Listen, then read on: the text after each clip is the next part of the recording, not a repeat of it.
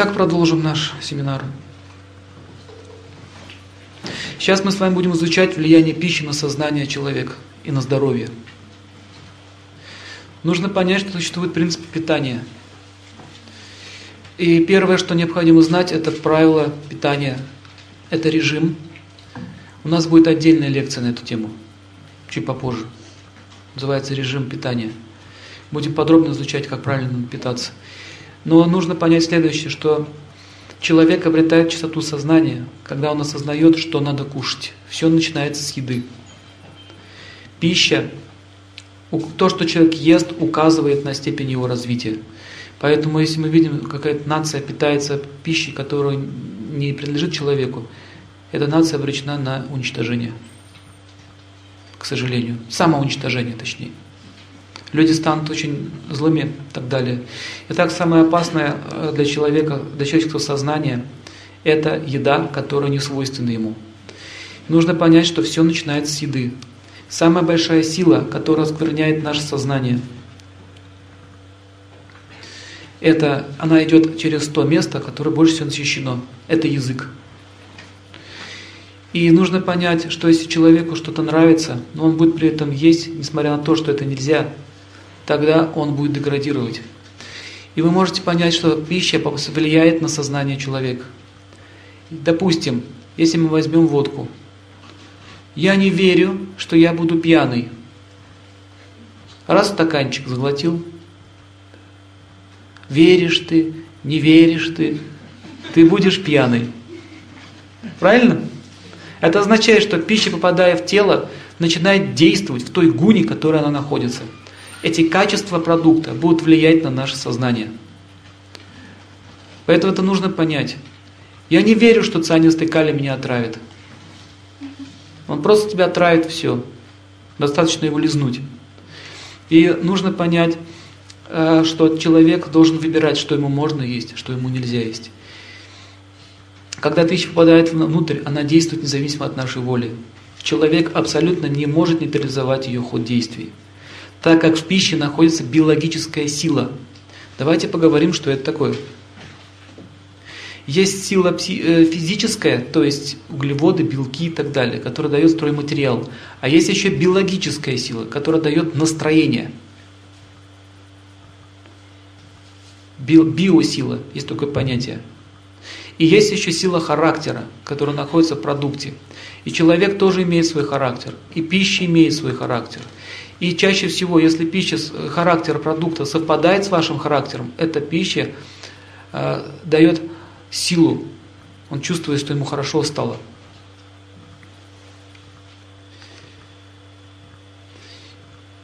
И биологическая сила как еще проявляется?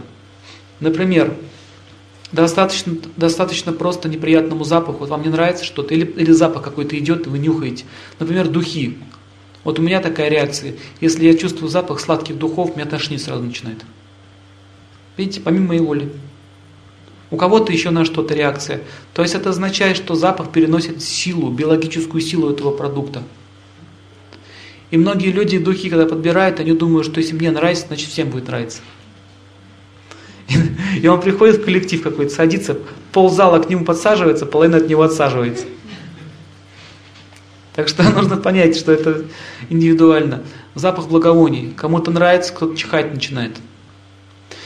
И настоящее очищение нашего сознания начинается тогда, когда человек перестал есть пищу, связано с убийством животных. Эта тема очень больная. И я заметил, как только начинаю про это говорить, ну у вас зал хороший, подготовленный, агрессии почти нет никакой. Но сразу начинаются крики, истерики, махание руками, пена у рта появляется, злоба. Иногда, иногда даже набрасываются на, на лектора. И вот скажите, что после этого, что я ничего не прав. Что мясная пища не увеличит агрессию. И хочу вам сказать, что люди, которые питаются мясной пищей, э, они развивают все сознание хищника. Это может происходить не сразу, это идет постепенно, так как человеческая форма жизни означает уже благость. Само тело человеческое означает благость. Мясная пища – это тамос, невежество. Вопрос потом. И что дальше возникает? Человек, который кушает эту пищу, он начинает, у него меняется сознание. И давайте посмотрим, как будет мыслить человек, который питается такой пищей. Смотрите, первое, что происходит. У него пропадает понятие, что, это, что эта пища раньше была живым. Видите? Первое. Он уже не видит связи между бойней и колбасой. Он не видит уже связи. Если подойти к такому человеку, который торгует мясом, и сказать, почем трупик, он скажет, какой трупик свежее мясо, ты что? То есть это первое, что происходит. Первая стадия деградации. Он не понимает, что эта пища была раньше жизнью. Второе, что с ней происходит, у него пропадает сострадание. Это второе. Поэтому люди, которые питаются мясной пищей, слово сострадание для них будет непонятно. И мы видим, что в нашем обществе нет такого явления, как сострадание. Заметили? Если у тебя какая-то беда, ты не увидишь сострадающего взгляда в свой адрес. Очень тяжело сострадать. А мы все этого хотим и чувствуем, что ж такие все жестокие. Потому что эта сила уничтожается мясом, Дальше, когда пропало сострадание, следующее, что происходит, философия появляется. Философия убийства животных. Например, а зачем нам нужны быки или коровы? Они же размножаются со страшной силой. Надо их бить, мочить везде, направо и налево. Это второе, это второе, что с ним происходит.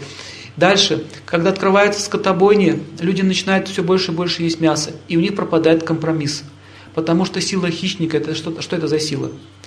Либо я побеждаю, а ты проигрываешь. Но они не могут мыслить так. Я не побеждаю, ты не проигрываешь. Хорошо тебе и хорошо мне.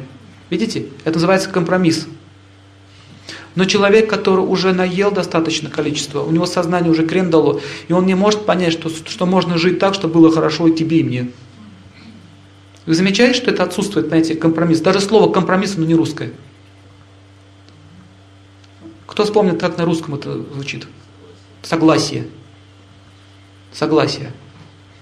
Очень мало уже это слово у нас ходит. Итак, такие люди не могут уступить друг другу. Они, они ссорятся из-за каждых пустяков, потому что согласия нет. Сила хищника. Дальше что происходит? Мы можем посмотреть на наше физическое тело. Давайте его попробуем изучить. Э, мы вас посмотрим на травоядное животное и на человеческое тело. И вы увидите, что прямая связь.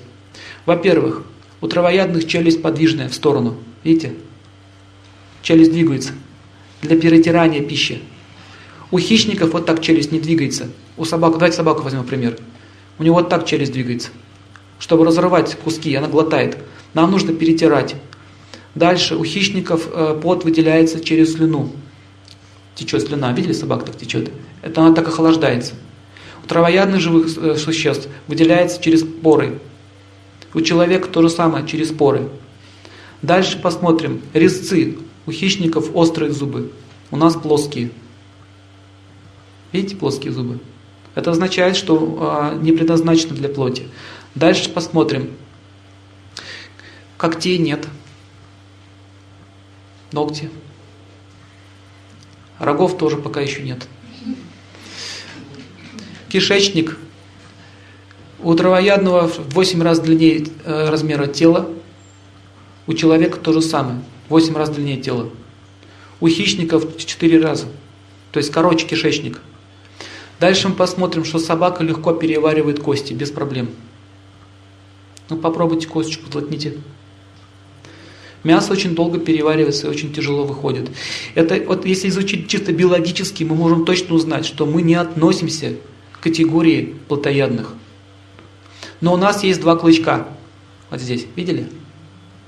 Два клычка для вареного мяса. Даже не для сырого. Это означает, что Бог знал, что будут люди, которые захотят есть мясо. Поэтому у него есть выбор – но в основном больше всего принадлежим мы к, не к плотоядным, а к млекопитающим. И дальше нужно посмотреть, что происходит в сознании человека. Мы видим на мясных этих э, э, плакатах вывески такие. Веселый такой поросенок, такой веселый нарисован. Корова такая веселая, с бантиком такая. Они такие все танцуют, веселятся. И внизу мясокомбинат такой-то, такой-то. Они в полном экстазе, что им глотки режут. Представляете, что происходит? Это означает цинизм, цинизм. Так, следующая стадия. Не просто уже убивая, а еще издеваясь над ними. Следующая стадия. И мы видим, когда на бойню их ведут, их пинают ногами, то есть животным относятся очень жестоко. Кур бросают кипятком живьем и так далее. Дальше что происходит в человеческом сознании? Эта агрессия растет в умах людей, потому что мы поедаем эту пищу. Самое страшное, что может быть от мяса, даже не то, что она плохо переваривается, с водочкой нормально переварится, без проблем. Стаканчик выпил, все, все переварилось. Но проблема в другом. Сознание становится очень агрессивное. Появляются различного рода философии, как философия Адольфа Гитлера. И все это выводит э, в виде войны, вся эта карма. И в Ведах описано, что за одну убитую корову будет убит один гражданин страны. Одна корова, один сын. Две коровы, два сына. И если посмотреть на все эти войны, например, Кавказскую войну, вот все это можно назвать одним. Кавказский шашлык. Все, объелись ребята. Вылезло все это. Они же каждый день это делают, без прерыва. И мы можем видеть, что страны, где меньше, меньше режут животных, там меньше войн. Чисто статистика, понаблюдайте. Австралия, сыр, сельское хозяйство. Никогда не участвовал ни в одной войне. Индия. Сейчас в последнее время начали есть, проблемы начались. Просто понаблюдайте. Итак, нужно понять, что сознание очень сильно связано с тем, что мы едим. И первое, наша, наш, наш разум всегда контактирует с этой силой. Дальше посмотрим. Итак, мясо, что это такое? Это плоть убитого животного, другими словами, труп. И если посмотрите, как вороны грызут мертвую кошку, клюют, а люди берут с подвалов замороженную тушку, разделают и едят, в чем разница? Вы согласны? Что никакой разницы нет. Но когда мы смотрим, как кто-то труп клюет, нам становится неприятно. Но люди питаются тем же самым. Это означает, что мы не просто хищники, а хуже, чем хищники, стервятники. Хищник никогда не будет падаль есть. Человек ест падаль. Тема очень серьезная, суровая. Поэтому, пожалуйста, вы так расслабьтесь. Я никого не обвиняю. И когда человек кушает мясо, он начинает жить э, э, таким образом, он напрягается, и он все время хочет защищаться и обороняться. Потому что идея защиты в нем культивируется, то есть животные инстинкты. Поэтому он становится недоверчивым, и одни доверяют другим. И люди могут конфликтовать из ничего. Нет никакой причины для скандала, но люди скандалят. Нет причины для войны, они начинают враждовать. То есть так действует карма все идет через сознание. Поэтому войны никогда не прекратятся, пока будет в человеческом обществе царить беззаконие по отношению к младшим братьям по разуму. Давайте теперь рассмотрим ребенка. Посмотрите на щенка и на маленького ребенка. В чем разница? Тот испражение подъедает, и щенок подъедает. Тот мычит и писает штаны, и тот то же самое делает. Тот жмется к мамке, и он жмется. Посмотрите, признаки жизни одни и те же. Животные испытывают страх. Ни у кого нормального человека не хватит разума взять, убить свою любимую собаку и съесть ее. Да? Почему? Она же любимая, она член семьи. Почему так? Потому что мы контактируем с ним очень близко, и мы видим, что там качество души проявляется, личность. Ни у кого не хватит мысли съесть своего собственного ребенка. Но когда мы кушаем, допустим, колбаску, мы не понимаем, что это зверски замученное животное. Поэтому сила стресса всегда будет в обществе. Люди будут находиться в сильном стрессе. Они будут постоянно в беспокойстве. И мясо дает энергию для развития различных э, вирусов, инфекций, раковой опухоли и так далее. Эти болезни будут увеличиваться все больше и больше. В ведах описано, что люди будут похожи на ходячее кладбище. Они будут поедать мертвечину. И полубоги, когда видят это, они в ужас входят. Они не понимают, как можно съесть убитое существо. Поэтому человек, который разумный, который имеет разум, он может понять, что эта пища не принесет ни в этой жизни, ни в следующей, ни здоровья, ни счастья. Поэтому вегетарианство это не просто какая-то теория для моего кишечника полезная. Это общий принцип ненасилия. Человек должен не участвовать в этом насилии. Тогда его судьба будет э, устроена совершенно по-другому. И нужно понять, что человек, когда отказывается от мясного питания, у него начинаются ломки. Ломки самые настоящие. Как с наркотика слез, ломки начинаются. Вот запомните, ломки идут не от того, что мне белка не хватает. Ломки идут из-за того, что наш ум привязан к этой идее. Так вот, есть такая болезнь, она называется атеросклероз. Это болезнь сосудов, знаете, связана с тем, что там а, холестериновые бляшки в сосудах. Организм не может нормально функционировать. Так вот, атеросклероз с точки зрения аюрведы возникает в результате поедания мяса. Сколько наел, столько у тебя будет бляшек. Ровно столько, сколько ты участвовал в убийстве животных. Итак, существует шесть преступников. Те, которые участвуют, поедают мясо раз, убивают животное два, заказывают три, продают четыре, поддерживают пять, и люди, которые готовят его. Это все члены одной банды, то есть преступники, и они будут караться по всей строгости закона. То есть никому не позволено забирать жизнь. Поэтому первое, что нужно начать, это понять всю ужасность этого положения, что мы поддерживаем это, это, это, вот, вот, это вот не, неблагочестие, вот это вот тамос. И в религии это тоже очень важный момент. Человек, который заявляет, что он любит всех, он, он проповедует любовь Божью, при этом оскверняет себя убитыми животными. О какой любви может идти речь? Вы согласны? Что это так и есть. Допустим, они проповедуют, я однажды видел э, группу американских христиан, они на улице в Петербурге проповедовали. Очень красивые слова говорили, в конце раздавали э, эти бутерброды с колбасой народу. Так вот, у меня не выдержала душа поэта, подошел к нему и говорю, что же вы делаете? Вот вы, вы, вы продаете любовь и тут же распространяете колбасу. И он говорит, какая разница? Бог разрешил убивать животных.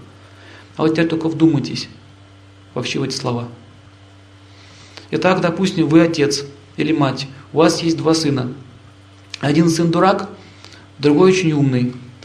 Подходит сын умный и говорит, слушай, сын у нас дурак, давай его убьем, сожрем. Вы разрешите это сделать? Нет. Но когда хочется мяса, возникает всегда такая философия. И вы можете заметить, что такие люди, они очень агрессивно себя ведут. Если что не по их, они начинают сердиться, злиться. Гнев – это основополагающий фактор тех, кто пытается мясом. Если собаку кормить сырым мясом, она будет очень злая. Поэтому это нужно понять, что прежде чем получить здоровье, нужно понять, откуда идет болезнь. Болезнь идет от сознания. А вот атеросклероз – это означает жадность до чужой плоти. Сосуды связаны с радостью. Если мы лишаем радости живых существ, то мы тоже будем лишены сосудов. Итак, дальше поехали. Вот человек слез с нее. Он решил, что я больше не буду есть мясо. Но смотрите, что возникает. Какая проблема сразу? А что я буду есть? Следующая проблема. Что я буду есть? Это еще раз указывает о том, что мясо очень сильно оскверняет сознание человека. Он не может себе представить, что можно шикарно питаться. Столько фруктов, столько молочных продуктов. У нас э, будет, у нас есть человек, который будет заниматься тем, что учить людей готовить из сыров и так далее. То есть практически занятия будет проводить. Это вот Андрей, наш организатор. Он вам покажет, как можно готовить. В следующем году я хочу сделать слайд пособие, то есть прям показать блюда различные. Очень, очень вкусные продукты, как можно их готовить и так далее. Значит, нужно понять идею, что люди, которые подсели на мясо, они не могут понять, что, что есть пища здоровая и нормальная. Как человек, который подсел на кофе, не может понять, существует еще миллионы трав. Это означает осквернение сознания. Итак, первое, самое страшное, что оскверняет наше сознание, это мясная пища, это нужно понять. И человек, который это понял, он меняет свою гуну. Гуна меняется с пищи. Итак, первое, если мы переходим в молочную пищу, мы переходим в гуну благости. А теперь смотрите, какой вывод напрашивается. Люди, которые питаются мясом, они не будут переносить молоко. Потому что эти два продукта противоположны. Сыр и молоко – это любовь. Корова дает с любовью эти продукты. И та же самая кровь коровы в виде молока или кровь в виде крови. Есть разница? Кровь – это насилие, мясо – это насилие, молоко – это любовь. Поэтому есть два продукта, которые дают мышечную силу. Это мясо и сыр, но характер у них разный. Поэтому люди, которые мясо едят, они тоже силу имеют. Но те, которые едят сыр, они тоже будут иметь такую же силу, но у них будет разный характер. Один будет увеличивать себе божественные качества, другой демонические. Понятно это? Следующий момент. Нужно понять, что зверство над живыми существами всегда приводит к плохой карме. Итак, смотрите, пища в невежестве – это что такое? Это убойная пища. Если человек привыкает к этой пище, у него развивается вкус, желания определенные. И в следующей жизни он получает, он обязательно должен получить форму тела, которая позволит ему питаться этой пищей, без проблем. Это может быть тигр, волк, или какая-то низшая раса, там каннибалы какие-нибудь, или еще какие-нибудь люди низкого, низкого сорта. Я им хочу сказать, что есть некоторые азиатские народы, которые не переносят запах сливочного масла. Их тошнит. Просто тошнит. У меня а, знакомый был в Китае, и они в гостинице жарили картошку на сливочном масле. Пол гостиницы сбежалось, они орали на него. Выключи эту вонючку. Но когда они тараканов свои жарили, они там ходили, а, как вкусно. Так вот, существует уже тоже деградация в пище. Например, когда корейцы готовят суперблюдо из дохлой собаки. Знаете, что они делают? Они бьют собаку живую, подвешивают ее за ногу и бьют, чтобы кровь налилась, вошла в плоть. Такую отбивную делают ее живьем. Потом они с нее шкуру снимают живьем, это все делается. Это такой спецрецепт. Потом он на солнышке висит, все это капает в, э, в тазик. И вот этот соус они потом поджаривают, кишки этой собаки, и жрут. Нас выворачивает, просто выворачивает сразу. Вот так же полубогов выворачивает, когда мы едим корову. Мы считаем нормально, видите? То есть мы еще не докатились до такой степени. Но все впереди. Может докатиться. Например, вы видели, что в многих местах лежит свининая голова на рынке. Вся же такая тухлая, такая страшная морда лежит. Такая сгнившая уже наполовину труп.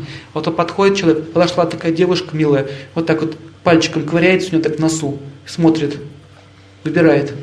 Она не может даже увидеть, что это труп разложившийся. Вот так влияет гун невежества. Она покрывает полностью сознание. И в следующей жизни им придется родиться в форме жизни, которая будет а, относиться к гуне невежества. Таким образом, деградация будет продолжаться. Поэтому ни о каком духовном прогрессе не может идти речь. Итак, существуют виды жизни, которые вообще запрещены трогать. Это корова. О корове у нас будет целая лекция. Я буду рассказывать, как можно с помощью продуктов коровы лечиться. Методики. Конкретно вам все секреты раскрою. Понимаете? Если вы освоите эти методики, вы можете пролечить свое тело. Просто продуктами, идущие от коровы. Сейчас это знание утрачено в России полностью. Вы поймете, что это животное священное не только в Индии, но и в России. Поэтому нет смысла убивать ее. Можно полностью, можно, можно стать богатым человеком, зная эти методики. Просто помогать людям. Одни продуктами коровы. Больше ничего. Даже без трав.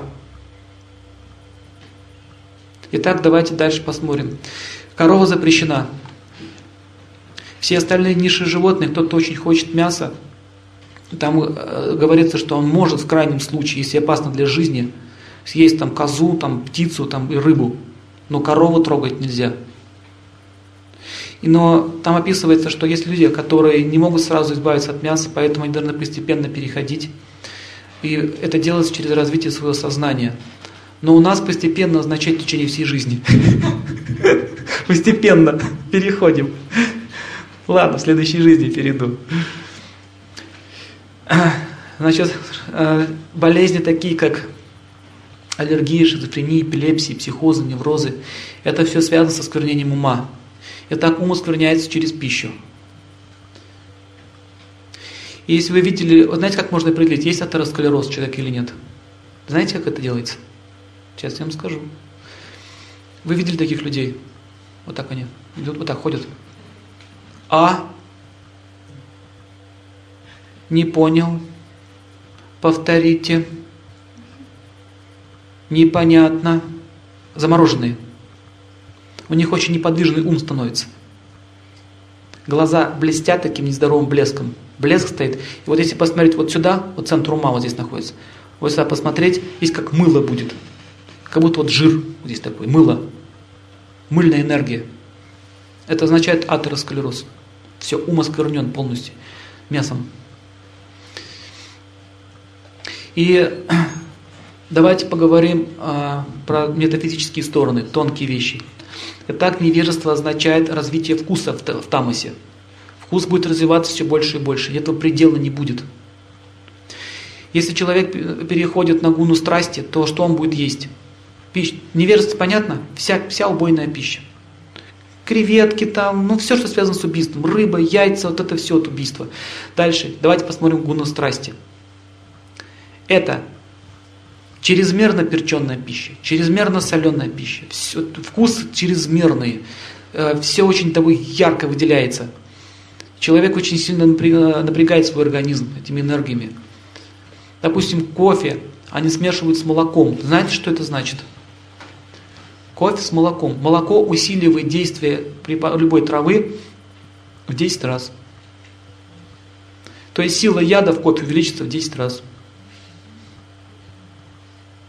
А если что он покурил, тоже увеличится в 10 раз. Вот это вот смешивание в, с молоком дает такие, такой эффект. Об этом знают наркоманы.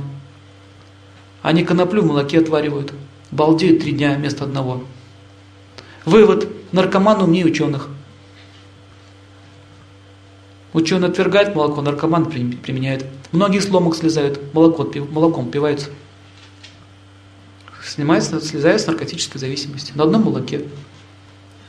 Это означает, что молоко нейтрализует э, э, тамос, но если вместе с чем-то, она как, как катализатор действует, усиливает. Поэтому нужно аккуратно. Нужно знать, куда вы добавляете молоко. Если вы молочко добавили в кашку, все, будет конец желудку. Если вы будете варить, варить крупу в молоке, то наоборот будет очень питательная пища. Есть, есть секреты. И следующее, что нужно понять. А, сознание в гуне страсти, пища, как человек будет стремиться к изысканному питанию, он будет есть все не вовремя. Вот это вот кусочничество.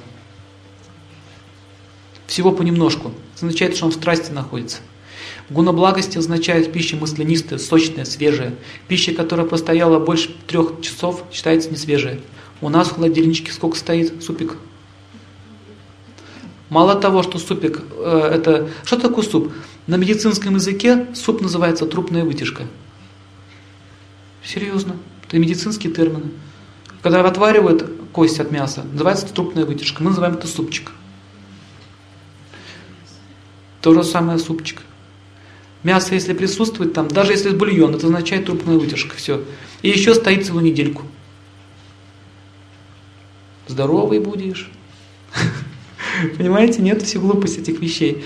Итак, мы видим, что э, продукты, которые не, не свежие, они обладают уже энергиями тамаса. я видел много людей, которые покупают творог, они ждут, когда он подкиснет, потом едят. Говорят, свежий не могу есть. Им нравится что-нибудь тухленькое. Китайцы, э, корейцы заворачивают селедку в полиэтиленовый пакет, на солнце бросают. Когда это все разлагается, потом они едят. И дальше давайте посмотрим. Следующий продукт в страсти – это что? Как вы думаете? Квашеная капуста. Но продукты в страсти не так опасны, как в невежестве. Я еще раз говорю, если она слишком соленая, это страсть. Если она мало соленая, это нормально. То есть, когда вы будете делать засолки, нужно нельзя перебарщивать, иначе будет перебор, будет проблема в организме. То есть золотая середина должна быть. Следующий момент. Продукты в благости. Это все молочные продукты. Раз все кисломолочные продукты. Два. Но там уже кисломолочный имеет примеси. Но вот чистая благость – это молоко, сыр, сметана. Это чистая благость, абсолютная. Кисломолочный уже слегка имеет примесь страсти. Сливочное масло. Топленое масло – это э, самая чистая энергия солнца в нем находится. Мы будем проходить еще, как лечиться топленым маслом, как их смешивать с другими продуктами.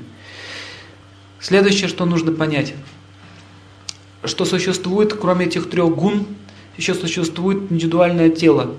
И нам нужно уметь правильно подбирать продукты питания. Например, если биологическая энергия не совпадает с тобой, то этот продукт у тебя не будет усваиваться.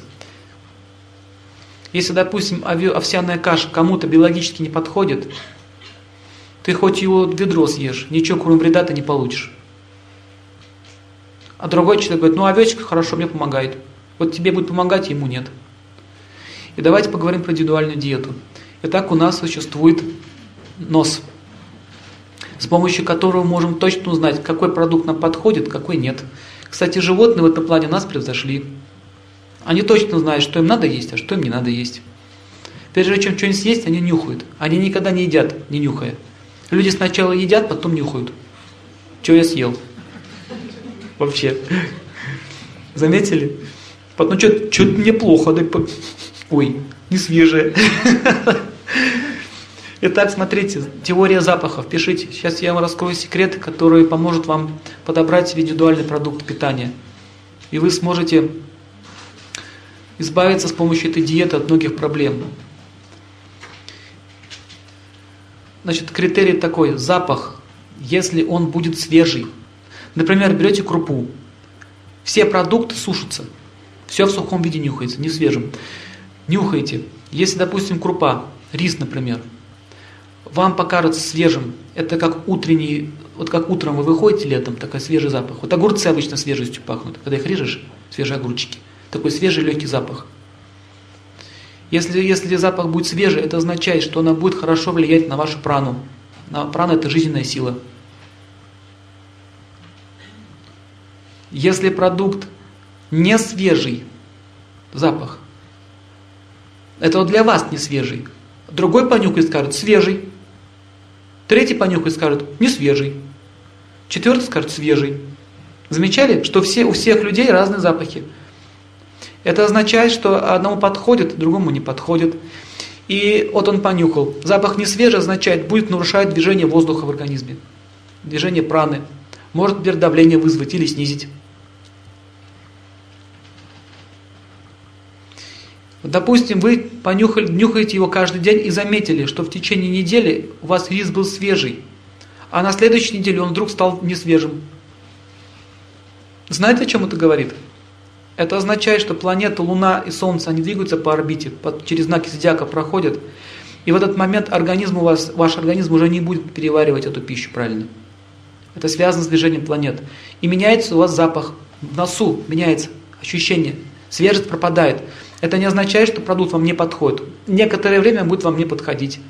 А еще через неделю вы заметите, что опять стал свежий. А если вы еще делали себе график, вы заметите, что у вас циклично это повторяется циклично. И вы можете точно знать, потом сделать точное меню, учитывая свое положение планет. Если вы так будете делать, у вас будет индивидуальная система питания. Ни один врач вам это не составит, как ваш собственный нос. Доктор нос у нас есть на носу. Следующий момент. Понятно со свежесть? Свежесть означает прана. То же самое и к травам. Вот травки в сухом виде нюхаете, хотите чай заварить. Вот вам нужно точно знать, что будет полезно, что не полезно. Начинайте нюхать. Так, не свежий, не свежий, не свежий. Раз, допустим, черный смородиный лист. Оп, свежий. Это означает, что он вас не просто будет питать, еще и лечить будет. То есть, смотрите, у вас будет питание, еще и лечение. Диета означает лечение. Дальше поехали. Следующий запах. Это легкий. Легкий запах означает, будет разрушать токсины. Легкий запах разрушает токсины. Тяжелый запах означает, будет увеличивать токсины. Тяжелый запах обычно обладают масла. Если вы понюхаете растительное масло, разные, разные марки, посмотрите, растительное масло разного отжима, выращено в разных местах. Я такой эксперимент делал. Вставил 5 банок одного и того же подсолнечного масла, но с разных городов и нюхал. Вот четыре из них были тяжелые, один, один такой легкий запах. Вот легкий запах означает, этот, этот масло не будет вам давать токсины. Все будет перевариваться. А масла обычно тяжелые, потому что там, видите, энергии Земли много. Маслянистость. Так вот продукты можете понюхать. Если, допустим, вы понюхаете торт вечером, он будет тяжелым, запах тяжелый будет. А понюхаете утром, запах будет легкий. Кто замечал, что торт, торт утром свежее и легче? Это означает, что вечером он не переваривается, днем, утром переваривается и днем. Видите, меняется запах. Таким образом, тяжелый и легкий указывает, подходит вашему телу физическому или нет. То есть будет влиять непосредственно на элемент земли. Если запахи тяжелые, вы наелись, вы почувствуете сразу же тяжесть, сразу в теле. Даже ложечку съедите, маленькую ложечку чайную такого продукта, вы почувствуете тяжесть. Это означает, что вы перегрузили первый элемент земли. Поэтому у кого есть склонность э, к накоплению токсинов, он должен нюхать, тестировать на легкие запахи. Если он будет есть продукты, которые будут все связаны с легким запахом, это означает, будет вас лечить, восстанавливать ваше тело. Дальше теперь поехали. Запах холодный. Холодный это как мята. Холод. Холод означает, будет влиять на ваш огонь. Если запах теплый, не холодный, теплый, означает, будет тушить огонь. А если холодный, наоборот, раздувать. В, в Аюрведе есть некоторые вещи, которые кажутся противоречивыми. Но это только в нашей голове противоречие. Просто нет понимания этих вещей. Холодный запах означает активизация огня. Если вы нюхаете перец, перцы, все поставьте перцы и понюхайте. Допустим, допустим, черный перчик вам покажется холодновато, такой вьюнок идет, холодок такой. Это означает, что этот перец вам подходит. Если понюхаете другой перец, он будет такой тяжело, такой теплый запах. Значит, он, он будет не холодный. Огонь будет у него разрушительно влиять на вашу печень, на желудок и так далее. То есть огонь биологически с вами несовместим. Огонь этого перца и ваш огонь, они несовместимы. Теплый не подходит. Запахи теплый не подходит. Холодный подходит. Это мы тестируем на огонь. Следующий запах. Приятно-неприятный. Если запах приятный, это означает, будет успокаивать ум. Если запах неприятный, означает, будет будоражить ум. И мы все это знаем. Никто, никому не нравятся неприятные запахи. Сразу беспокойство наступает в уме. Приятный запах, наоборот, спокойно наступает. Поэтому можно лечить многие, ну, какие-то расстройства умственные, неврозы и так далее, запахами, которые приятный запах имеют. Травы, извините, травы, которые имеют приятный запах. Например, мята. Мята почти всем нравится. У нее очень приятный запах. Еще к тому же холодный. Будет лечить ум, нервную систему. Таким образом вы можете составить диету. Дальше, если у вас запах, допустим, остро свежий, что это значит? Вам вопрос. Остро свежий запах. Остро и свежий. Подходит или нет? подходит, потому что свежесть присутствует. Иногда запах э, будет отдавать характер, передавать этот характер продукта. Например, масла, они все будут слегка тяжелить.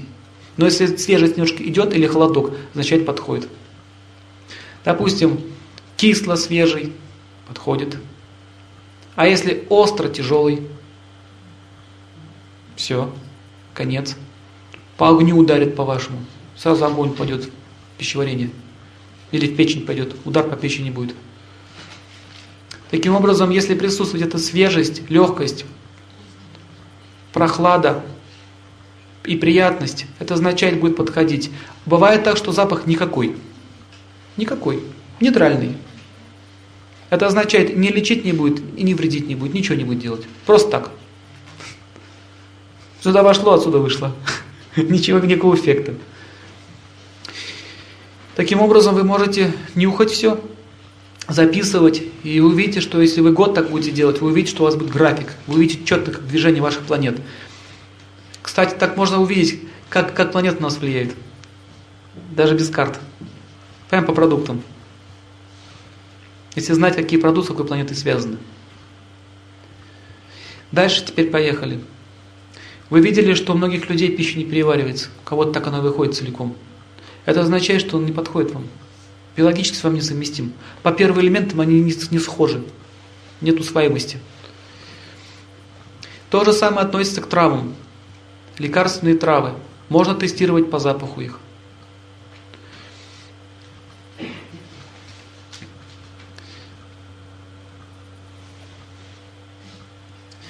Итак, самое главное в диете это, это знание, когда нужно что кушать. Раз. Второй индивидуальный подбор. Два. И третье совместимость продуктов. Сейчас мы об этом поговорим. Фрукты и овощи несовместимы. Овощи это луна, фрукты это солнце.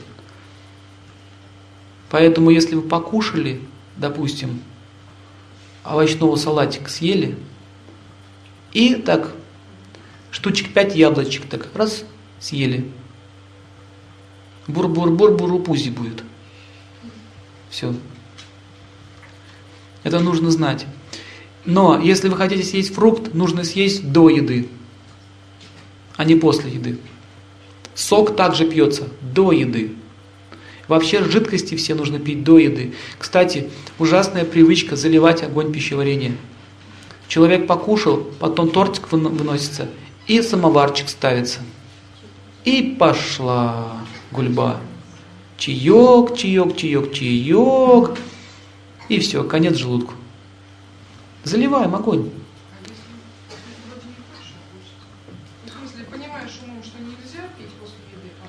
Ну вот это, вот это и есть животный уровень. Животное что делает? Оно ей вот, вот возьмите свинье, сколько не кидайте, он будет есть. Вот брюхо будет здорово, вот, вот так уже треснет, все равно будет есть. Понимаете, это называется животное сознание. Человеческий разум означает, я должен правильно все делать. То, что хочется, означает, что это нужно, что это правильно. Подумайте сами, взять такую бадью, выпить воды. Вот представьте, у вас процессы пошли, все, начало, это чисто физиологически можно понять. Соки начинают выделяться, все начинает перевариваться, и вы так хоп, литр квасца. Брюхо вздувает, все и конец. А если это длится каждый день, годами, гастрит гарантирован.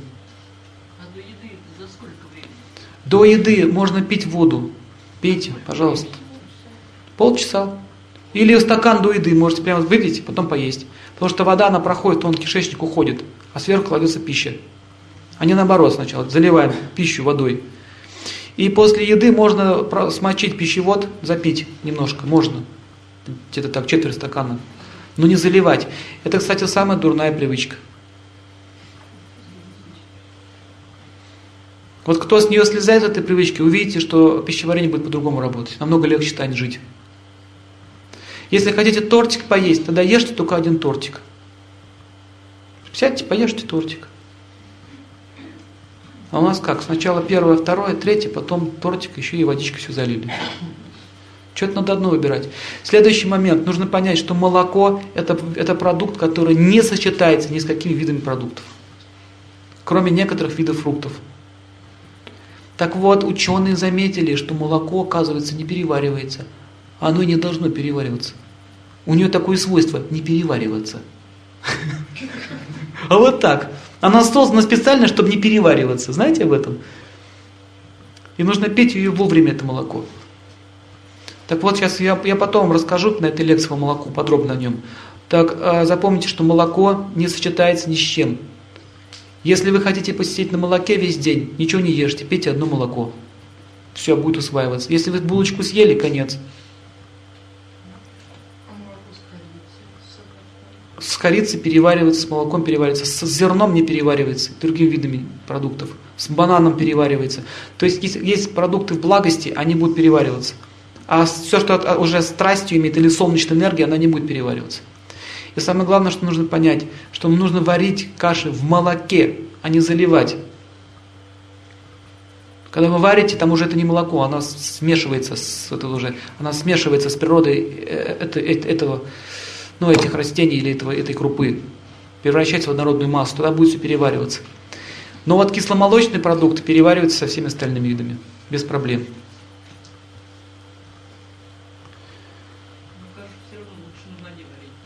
На молоке. Прямо в молоке варить. Засыпаете прямо в молоко и варите. Никаких проблем не будет. А вот когда вы, допустим, кашку положили и сверху молочком полили, это все. Смотря для кого. На воде, на воде, кстати, это не так вкусно, как на молоке. А молоко ведь от разных коров, наверное, Да молоко, ну и в Африке молоко. Хоть от 100 коров, хоть от одной. Я говорю про молоко. Я не знаю, что вы имеете в виду. Я говорю про молоко. Я не знаю, что там в пакетике. Я говорю про молоко. Я не, не про пакеты говорю, а про молоко. А вы уже сами думаете.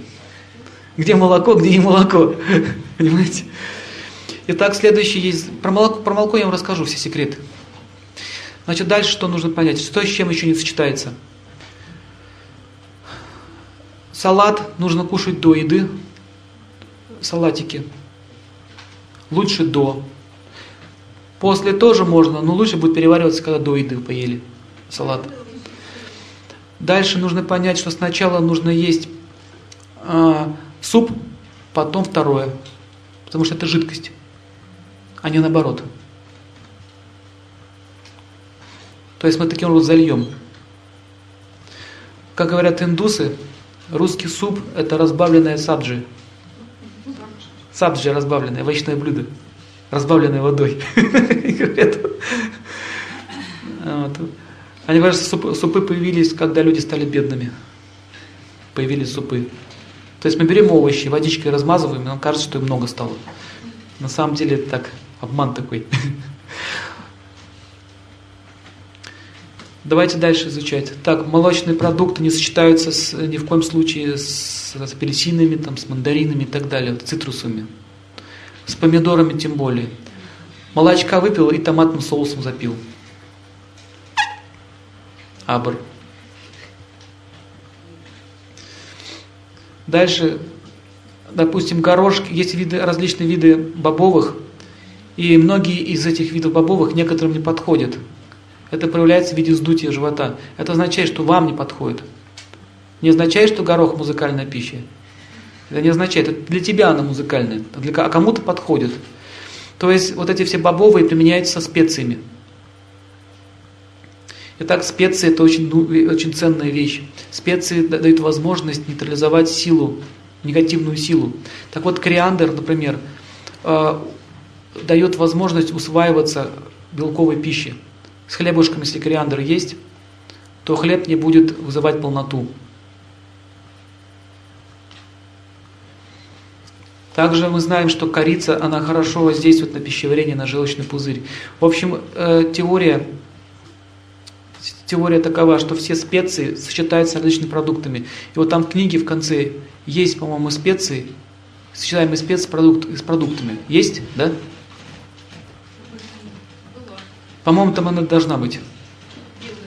Да, сочетаемость продуктов питания и специй. В общем, каждая специя дает возможность переваривать. Теперь давайте поговорим про специи. Например, перед едой можно съесть ложечку, ложечку э, фенхеля и после еды. Также кардамон освежает после еды хорошо. Нет, можно просто пожевать. Например, существует такая трава, называется аир, корень аира. Если человек покушал, и он чувствует тяжесть в животе, он может, он может съесть пол чайной ложки аира, порошка. Вся тяжесть пройдет. В общем, аир улучшает, э, улучшает кровообращение. Также аир лечит, восстанавливает нарушение обмена веществ и улучшает пищеварение. Если, если так получилось, что человек не вовремя поел, вечером зерновой пищи покушал, у нас будет на эту тему еще, и он чувствует, что у него тяжесть появилась, вот достаточно ложку аира съесть, все будет нормально, быстро все восстанавливается. Итак, специи, такие как черный перец, увеличивают аппетит, Душистый перец снимает, э, снимает напряжение кишечника. Существует масса специй.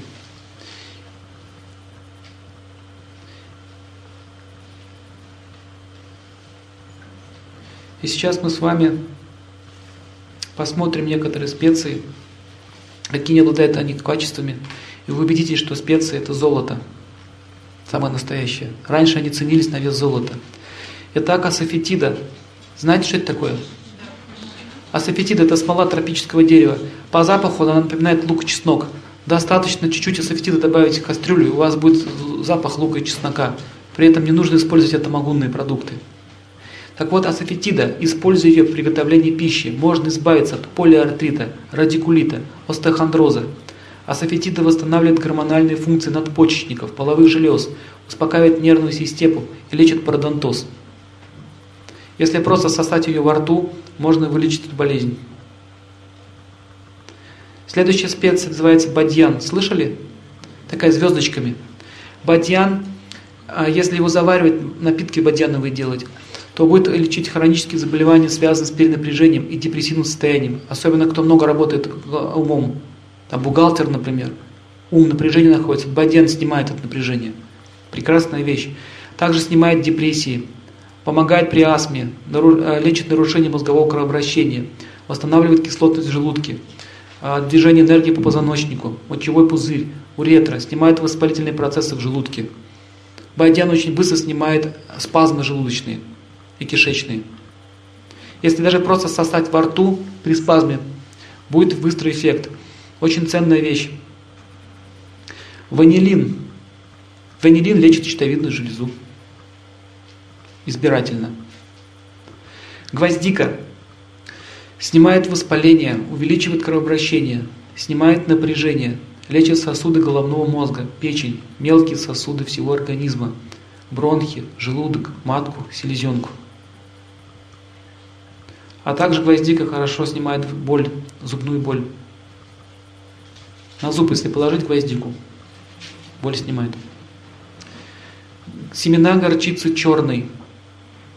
Хорошо успокаивает нервную систему при стрессах, снимает мигрень, нормализует гормональные функции надпочечников, половых желез, оказывает положительное действие при атеросклерозе, ишемической болезни сердца, лечит полиартрит, остеохондроз, простудные заболевания, способствует рассасыванию мастопатии. А также очень хорошо лечит насморк. Можно использовать эти специи еще и в повязках, носить на руках, на ногах, а можно жевать, во рту сосать. Вот это все будет лечить. Дальше семена горчицы желтой. Лечит вирусные инфекции, укрепляет иммунитет. Душистый перец расслабляет мочеточники и желчеводящие пути.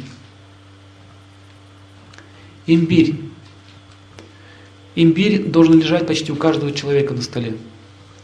Это прекрасная вещь. Но опять же, есть, есть люди, которым имбирь может не подойти. Надо все тестировать, проверять. Но обычно подходит всем. Обычно. Он такой очень благости. Великолепно лечит большинство кожных и аллергических заболеваний. Бронхиальную астму, нарушение мозгового кровообращения. Он восстанавливает иммунитет, повышает психическую стойкость в стрессовых ситуациях, устраняет спазмы в кишечнике, прекрасно активизирует пищеварение. Имбирный чай восстанавливает силы при физической и психической усталости.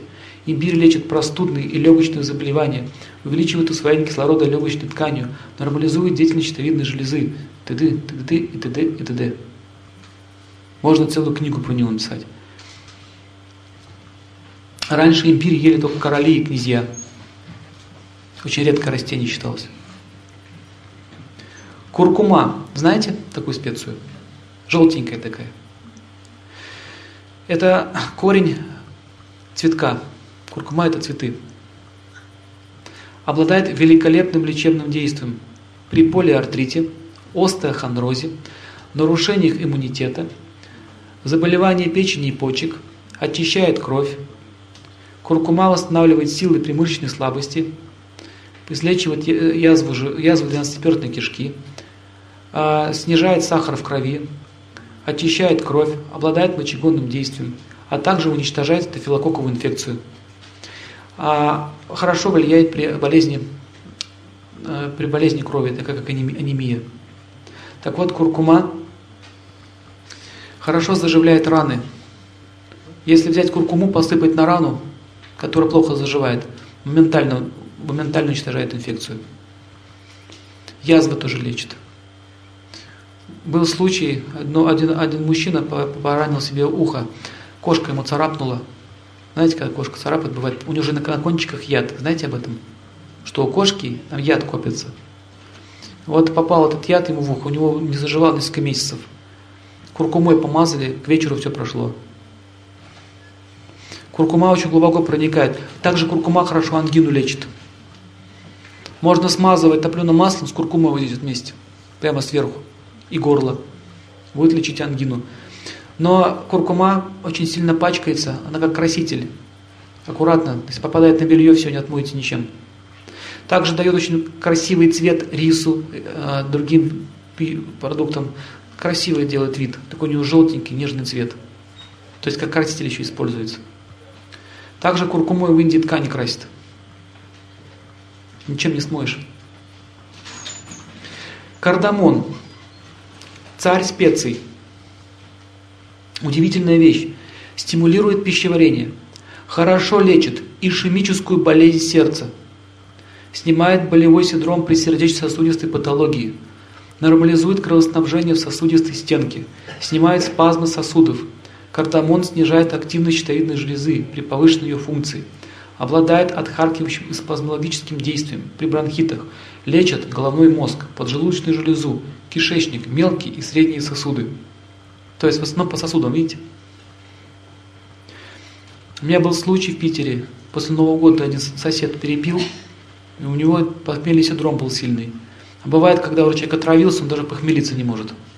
То есть он выпивает, него обратно все льется а ему плохо, он умирает. Кардамон ему под язык дали, положил ему кардамон, щепотку туда. Буквально через пять минут ему легче стало, пустило. Действует как валидол, очень быстро. Очень ценная вещь, кстати, кардамон. У вас продается кардамон? Да. Он, кстати, дорогой. Так, листья карри. Знаете, что это такое? Да. Помогает при энтероколите, гепатите, холецистите. Хорошо вылечивают воспалительные процессы в почках, увеличивают диурез, способствуют заживлению ран, лечение пневмонии, полиартритов, остеохондроза, воспаления мочевого пузыря. Они очищают кровь от инфекций белковых шлаков, лечат ангину, фурункулез кожи и другие бактери... бактериальные инфекции. Семена калинджи. Видите, это является лекарством, и они же идут в питание, еще и вкусом обладают, удивительным. Семена калинджи. Видели когда-нибудь? Калинджи. Они похожи на семечки лука. На семена лука похожи, такие черненькие, квадратненькие. Улучшает деятельность мозга и способствует пищеварению. Они обладают мочегонным действием, активизируют нервную систему, увеличивают активность сетчатки глаза. У меня был случай, одна женщина очки сняла. Все, слезла с очков. Просто посидела на калиндже. Ела ее и носила на конечностях. Я не говорю про всех, но был такой случай. В основном э, у многих даже останавливается процесс разрушения глаза. Итак, лечит близорукость, а также обладает антидепрессивным действием. Но в целом хочу сказать, что нельзя дать 100% гарантию. Но процесс разрушения глаза прекращается. Но восстановить очень сложно. Нужно уже очки снимать, нужно специальные упражнения делать. Это целая клиника должна быть, чтобы этим заниматься. Так просто советом это не вылечишь. Но я заметил, что очень хорошо оно влияет на зрение. Итак, семена кориандра. Кориандр. Все знают, что это такое? Кинза, семечко. Является сильнейшим стимулятором иммунной системы дает хорошее действие при лечении доброкачественных и злокачественных опухолей. Мобилизирует организм на легкое преодоление психологических нагрузок, восстанавливает нарушение обмена веществ при неправильном потреблении хлеба, лечит паразитарные заболевания, рассасывает камни в почках. Если посидеть на кориандровом соке, попить, то можно добиться таких успехов. Корица Повышает тонус нервной системы, заменитель кофе, нормализует, повышает давление, тонизирует сосуды, желчеводящие пути, сосуды легких, маточных труб. Индийский тмин, кумин, по-другому еще. Разделяет целебные свойства семян калинджи, придает бодрость, свежесть, стимулирует нервную систему, лечит гастрит с повышенной кислотностью, повышает активность почек, обладает мочегонным действием, снимает спазмы с мелких сосудов кожи. Лавровый лист лечит цистит, мочевой пузырь.